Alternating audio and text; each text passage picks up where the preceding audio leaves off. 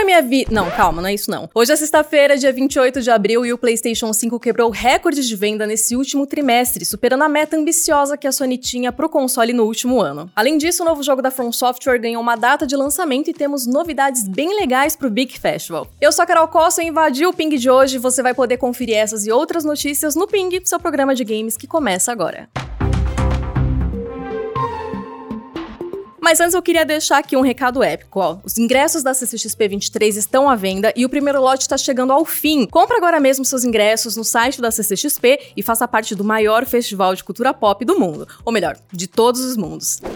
A Sony divulgou os resultados do seu último trimestre fiscal, revelando que o PlayStation 5 quebrou um recorde de vendas histórico nesse começo de 2023. De acordo com os números da Sony, o console vendeu 6 milhões de unidades ao varejo, conhecido lá na gringa como shipping, o que é o maior número já registrado entre os meses de janeiro e março. Para se ter uma ideia, o PS4 só chegou à metade desse número. Com esse recorde de vendas, a Sony também conseguiu cumprir sua meta de vender 19 milhões de unidades de Play 5 no ano fiscal de 2022-2023 algo que parecia meio impossível no fim do ano passado. No total, o PlayStation 5 vendeu 38 milhões e 300 mil unidades desde que foi lançado em novembro de 2020. Esse número é um pouco abaixo do que o Play 4 vendeu no período equivalente de vida dele, mas tem que lembrar que rolou uma pandemia que afetou muito a fabricação e distribuição do PS5. Em geral, a divisão de games da Sony faturou cerca de 1 trilhão de ienes no último trimestre, o que é um aumento de 61% comparado ao mesmo período em 2022. Thank you.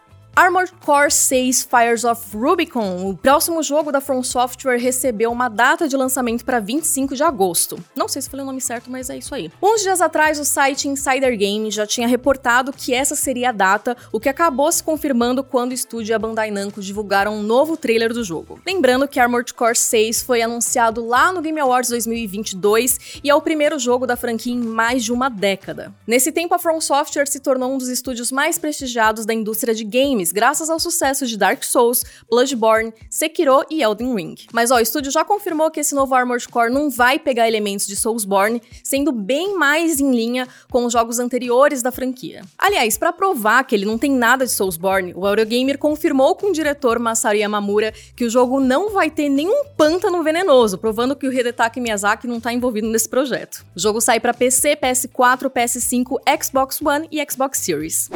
A Microsoft anunciou os jogos que chegam pro Games with Gold em maio, com destaque principal ficando para Star Wars Episódio 1 Racer, que vai estar disponível a partir de segunda, dia 1 até o dia 31. Para quem não sabe, essa é a versão remasterizada do jogo de Pod Racing, baseado em Star Wars Episódio 1, e talvez uma das poucas coisas boas que saíram desse filme. Além disso, o jogo de plataforma Roa vai estar disponível para os assinantes da Live Gold entre os dias 18 de maio e 15 de junho. Além da Microsoft com Games with Gold, a Sony também anunciou jogos que chegam na PS Plus Essential em maio. O primeiro é Grid Legends, o mais novo jogo de corrida da famosa série de Codemasters, que conta com uma campanha em formato de um documentário sobre uma competição fictícia. O segundo é Chivalry 2, um jogo de ação medieval em terceira pessoa em que você deve enfrentar outros guerreiros defendendo ou atacando castelos. E o terceiro é Descenders, um jogo de bicicleta cheio de pistas mirabolantes geradas proceduralmente. Esses jogos entram no catálogo da Plus Essential na próxima terça, dia 2, então você ainda tem alguns dias para resgatar os jogos de abril, que são Meet Your Maker, Sackboy, Uma Grande Aventura e Tales of Iron. E para fechar, vamos falar de Big Festival, porque foram anunciados os finalistas da premiação do evento, que rola entre junho e julho aqui em São Paulo. Os destaques ficam com a categoria de melhor jogo internacional, em que concorrem dois jogos brasileiros, Dungeon Drafters e Extra Six-Sided Oracles. O único outro país com múltiplos jogos indicados é o Canadá, com Sunday Gold, Season e Hard Space Chip Breaker. Dungeon Drafters e Extra também concorrem a melhor jogo brasileiro, junto com jogos como Bloodless, Chessarama, Elderung, Pixel Rip de 1978 e Togs. O Big Festival rola entre 28 de junho e 2 de julho no São Paulo Expo. Aliás, uma outra novidade é que o The Enemy vai ter um palco próprio por lá, então fica aí a dica para quem for no Big e quiser dar um alô pra gente.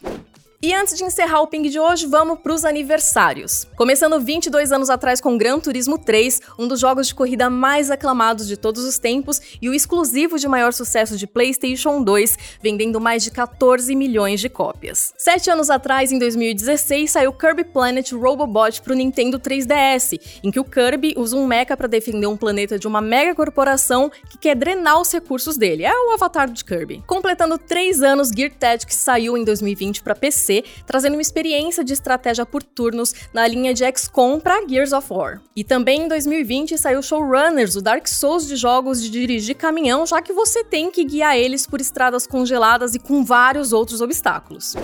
E assim a gente encerra a edição do Ping de hoje, lembrando que segunda é feriado, então a gente só volta na quarta-feira. Aproveita, deixa o seu like, se inscreva no canal e dá o like só pra dar aquela moral, assim, porque foi o primeiro Ping que eu apresentei. Vai que eu volto, ou não. Não sei, deixa aí o que vocês querem. Para ouvintes do podcast, sintam-se à vontade para avaliar a gente e recomendar para um amigo. Um abraço, um feliz dia do trabalhador e até a próxima.